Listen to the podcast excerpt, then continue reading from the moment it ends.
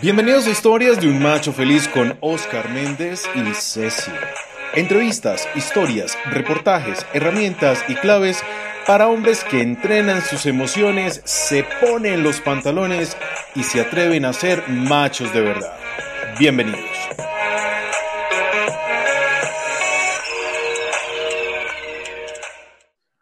Hola Ceci. Hola macho feliz. También quiero saludar a los otros machos que se conectan hoy con nosotros. Bien, tengo algo que contarte. Contame, contame, Ceci. Hasta hace unas décadas se daba por sentado que el ideal de mujeres era un hombre fuerte, que las protegiera, que les proporcionara hijos, ojalá muchos hijos, y que les diera sobre todo seguridad económica. Espero que con nuestro invitado, con este don Juan, podamos abordar esto de manera muy general. Sí, sí, muchas gracias. Claro que sí. Y hoy contamos con la presencia de un gran amigo, de un colega, de una persona que admiro mucho y, está con nosotros, Juan Martín Blanco Rivero, psicólogo, terapeuta y director de la Fundación Mejores Seres Humanos de verdad que para mí es un honor contar contigo. Juan, bienvenido. Oscar, muchísimas, muchísimas gracias por invitarme a ser parte de este sueño tan hermoso de los centros de escucha para el control de la ira y en particular en este podcast eh, sobre masculinidades. Feliz, feliz de estar acá, de consolidar este sueño. Eh, Ceci, también un saludo muy, muy, muy especial. Qué rico, gracias. Juan, gracias, de verdad, gracias. El honor es nuestro, el honor es nuestro que nos acompañes en este programa para poder hacer, eh, digamos, una diferencia con estos, con estos machos que nos oyen y que quieren saber cómo ser un macho feliz. Pero entonces, para entrar al tema, quiero decirte, Juan, y hacerte una pregunta. ¿Es diferente ser macho y ser machista? Ok, muy buena pregunta. Pues mira, para dar respuesta quiero que veamos como la definición estricta de estos dos términos. Eh, el macho tiene dos acepciones, una como sustantivo, que significa animal del sexo masculino, eh, o mulo, y como adjetivo se le atribuyen unas cualidades de fuerte, vigoroso, valiente, esforzado. Machista es una actitud de prepotencia de los varones respecto de las mujeres. Entonces podemos ver que el que un varón sea fuerte, vigoroso, valiente, no explica ni mucho menos justifica que se muestre prepotente con las mujeres. En todo caso, pues esperaríamos lo contrario de estos hombres vigorosos y valientes que respeten y promulguen la igualdad entre hombres y mujeres. Admiración y respeto. O sea, entonces yo te hago una pregunta, Juan. ¿Cómo, ser macho sin ser machista? ¿Cómo ser macho sin ser machista? Primero es reconocer que la condición de macho es una condición netamente biológica, por las características que tenemos tanto anatómicas como biológicas y que están muy asociadas con nuestros órganos genitales. Eso es la característica, por eso se habla de macho y de hembra. Pero puedo ser macho en el estricto, en el estricto concepto, pero ser eh, un hombre en todo el sentido de la palabra, un hombre que valora, que respeta la diferencia, que ama a las mujeres, que se ama, que es seguro de sí mismo. Entonces, es entender que nos han asignado culturalmente una serie de, de roles, de características que son las que determinan el ser hombre, pero que no necesariamente eh, tenemos que ceñirnos a esas características, sino que depende mucho también de nuestro sentir, de cómo hemos venido evolucionando cultural y socialmente, con las oportunidades, con eh, darnos cuenta eh, como hombres y mujeres eh, tenemos las mismas capacidades, tenemos unas fortalezas, unas debilidades unos u otros, nos complementamos y podemos trabajar a la par, o sea, no tiene nada que ver esa condición biológica de ser machos con comportarnos de una manera discriminatoria y excluyente como de poder y de dominación hacia, hacia las mujeres. Entonces entiendo, oye, yo, yo, yo, yo, no sé si, no si. Yo, quiero. Don Juan, ¿puedo hacerte una claro pregunta? Que sí, sí. Entonces, entonces los hombres se pueden entrenar en nuevas masculinidades o lo que llaman ahora masculinidades no hegemónicas. Por supuesto, es claro, y creo que eh, a eso nos estamos viendo sometidos eh, pues ya desde hace algún tiempo afortunadamente, y es que nos estamos cuestionando todo eso que nos han vendido sobre el ser hombres, el ser machos, eh, y el comportarnos de ciertas maneras para ser aceptados social, socialmente. y cuando nos cuestionamos y lo comparamos como con la forma como nos sentimos, podemos tomar decisiones que sean más acordes a lo que estamos viviendo y que nos permitan establecer unas relaciones eh, más inclusivas, unas relaciones más equilibradas y pues generemos todo un espacio para, para una convivencia mucho más feliz. Claro que sí, nos podemos entrenar y lo, lo, lo, lo, iba a plantear más adelante, seguramente lo veremos un poco más a profundidad, pero parte de ese entrenamiento es entender que existen energías, que existe polaridad en nosotros. Es decir, que tanto en hombres como en mujeres existen energía masculina y energía femenina y que debemos conocernos, partimos de ahí desde un principio de conocimiento, de conciencia, para ver qué es lo que se nos da más fácilmente y qué es importante, en lo, en lo que debemos también entrenarnos, porque hay momentos en que es importante que potencialicemos eso femenino que hay en nosotros eh, cuando estamos interactuando con los niños, cuando estamos jugando con una mascota, pero hay momentos en que lo masculino también tiene que preponderar, cuando estamos, por ejemplo, alzando algo, algo fuerte, una piedra. Entonces es importante reconocer esa dualidad, esas dos energías en nosotros y poder eh, entrenarnos eh, para, para transitar y tener unas relaciones desde una inteligencia vincular. Juan, quiere decir que este macho que nosotros tenemos, este macho feliz que nosotros tenemos, no es un machista. No se puede entender el macho ni se puede atar con la palabra machismo según lo que me dices. Y adicional me dices que este macho también puede reconocer sus emociones y puede trabajar con sus emociones y se puede formar y puede generar digamos, la, como, debería formarse un macho, como debería estar un macho, o sea, sintiéndose seguro, sintiéndose tranquilo, y lo que hemos hablado con el Centro de Escucha del Control de la Ira, pues también poder manejar esa emoción que es la ira. Entonces me encanta eso que nos cuentas, me parece genial que, que nos digas eso, pero te quiero preguntar algo más sobre los machos, porque los machos, yo lo que entiendo es que nosotros los machos tenemos unos códigos y nos, y nos comunicamos a través de unos códigos, códigos de machos. ¿Cuáles son esos códigos que tenemos como machos? Pues mira, lo quiero como para redondear la idea de la pregunta anterior, dejar claro que biológicamente tenemos un sexo masculino, los hombres, que nos identifica como hombres, pero es la sociedad la que nos construye y la que nos asigna ese rol eh, de género con todas las características pues, que vamos a ir viendo.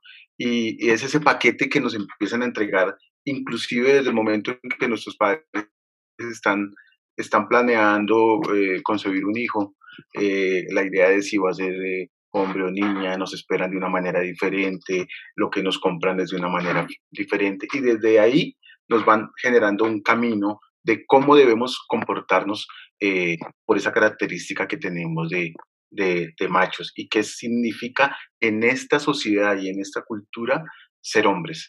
Entonces, si hablamos de códigos, podríamos hablar de, de, generalmente los roles que se le asignan al hombre de ser fuerte, eh, ser proveedor, eh, insensible, patriarca. Eh, porque soy hombre se tiene la creencia de que entonces puedo agredir, puedo ofender, puedo ser violento, promiscuo, irresponsable.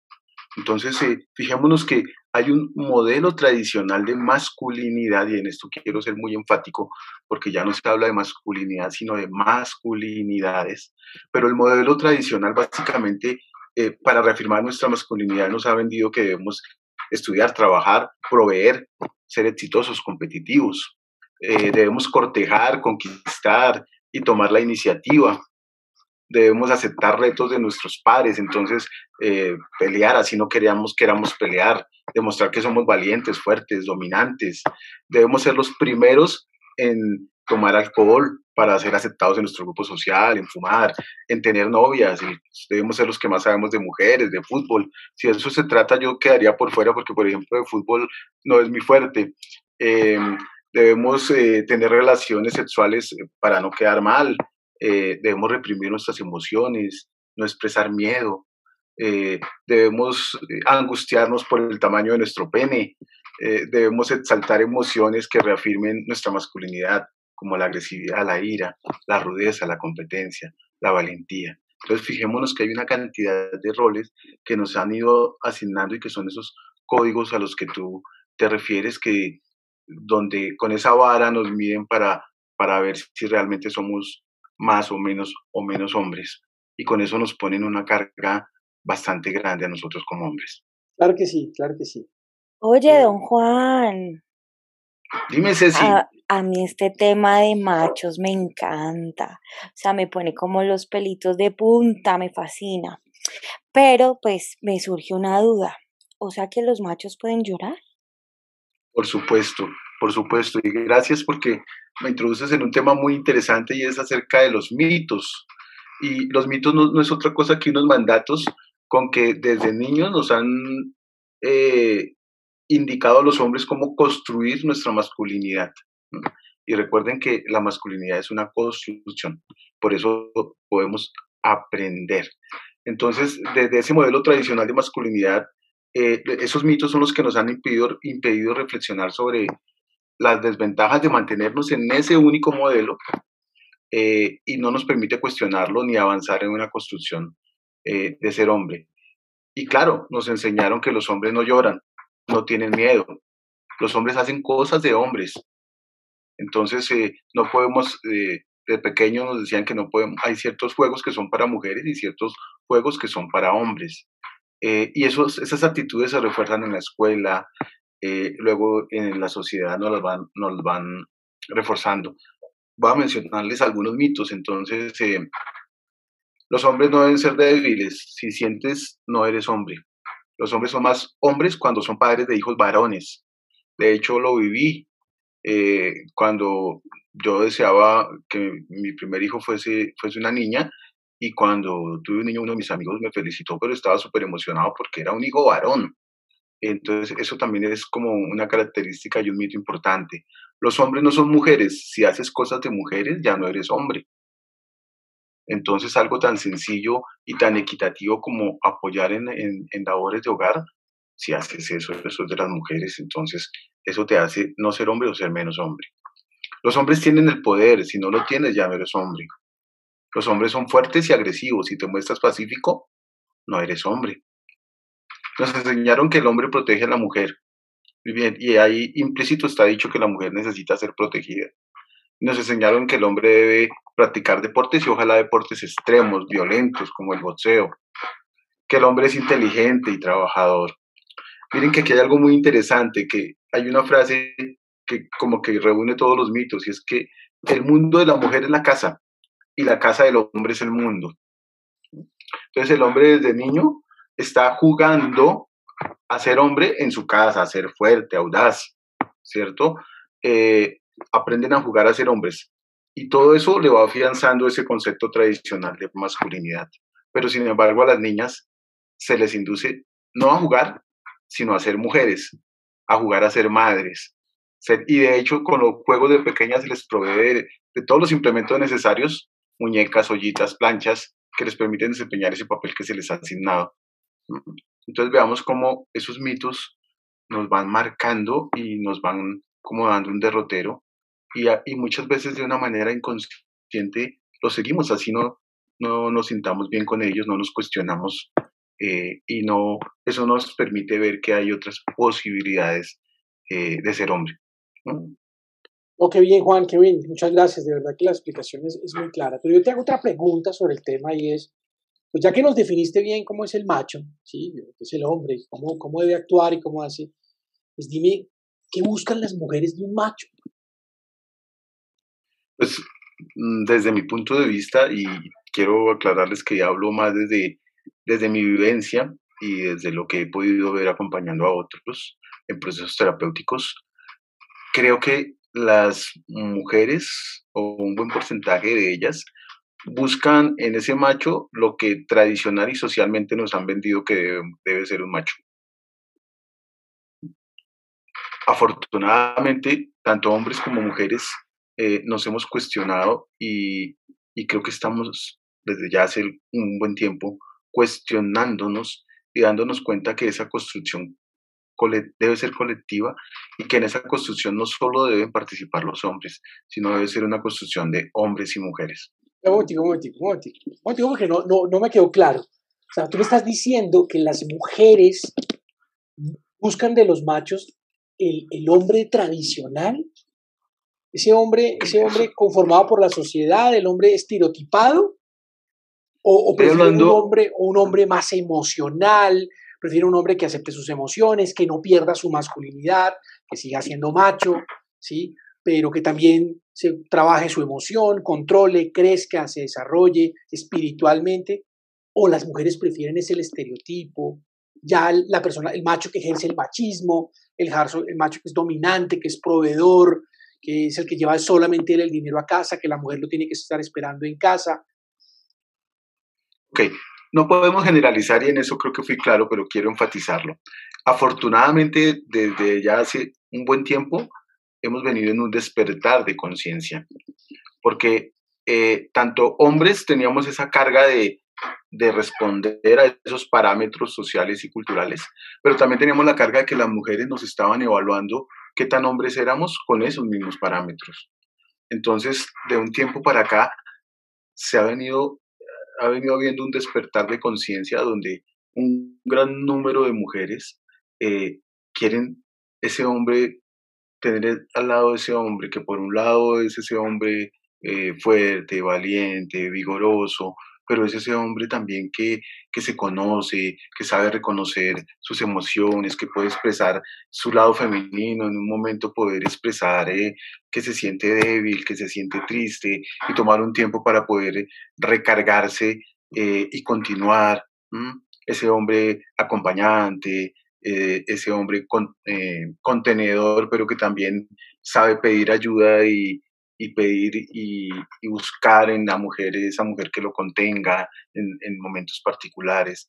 Entonces siento que, que se viene en un, en, un, en un camino de tránsito a partir de ese despertar de conciencia y desde allí es que surge la necesidad de, de esa construcción de nuevas masculinidades o de masculinidades alternativas. Yo, yo, yo, yo quiero opinar algo. Por las favor, mujeres, ustedes están hablando de las mujeres y no me voy a quedar yo callada. Las mujeres queremos hombres felices, que no nos dañen, que no nos lastimen. Yo estoy feliz en este espacio. Bueno, pues mira, aquí tenemos un gran, bonito, un gran maestro, un gran maestro, y una persona que acompaña a hombres eh, y los acompaña a explorar y a transformar esta, esa masculinidad que hablábamos, pero también de no perder ese macho que hay dentro de nosotros, y no dejar de ser machos, porque no, no podemos dejarlo de ser, genéticamente nos llama, pero también respetando y cambiando y adaptándonos a un nuevo régimen que la sociedad nos había estereotipado, pero ya no podemos continuar ahí.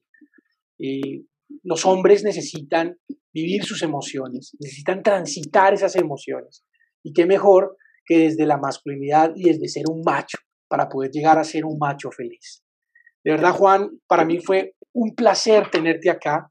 Eh, es un honor contar contigo en este, en este espacio y quiero agradecértelo infinitamente por todo lo que haces por estos hombres y por estos machos que necesitan entender un poco, que quitar, dejar a un lado el machismo y, valorar mucho a las mujeres, como dice Ceci, para ser nosotros felices. Y más faltaba con muchísimo gusto de poder contribuir en algo a, a este gran sueño y, y, algo tan importante que se necesita en nuestro medio y es un espacio para escuchar a los hombres, para que podamos reflexionar de manera conjunta sobre cómo nos sentimos, eh, para que podamos cuestionarnos esa concepción de dónde viene, de lo que opinaban mis abuelos, mis padres acerca de qué es ser hombre eh, y de cómo la sociedad, la, la, cultura, el medio laboral también nos han vendido una idea de cómo serlo. Entonces, donde podamos realmente de manera conjunta apostarle a la construcción de nuevas masculinidades. Gracias y muchísimos éxitos en este proyecto tan hermoso. Vale, muchas gracias, Ceci. Nos vemos. Gracias a nuestros invitados por esta gran, por esta gran entrevista, de verdad. Ustedes no olviden seguirnos en nuestras redes sociales y escuchar el podcast que vendrá el próximo miércoles con un gran invitado. No se lo pierdan. Nos vemos, machos de pelo en pecho. Hasta la próxima. Chao, muchas gracias. Chao. Estas fueron las historias de un macho feliz con Oscar Méndez y Ceci. Recuerda seguirnos en redes sociales como arroba el macho feliz. Nos vemos en el próximo capítulo con más herramientas para hombres que entrenan sus emociones, se ponen los pantalones y se atreven a ser machos de verdad.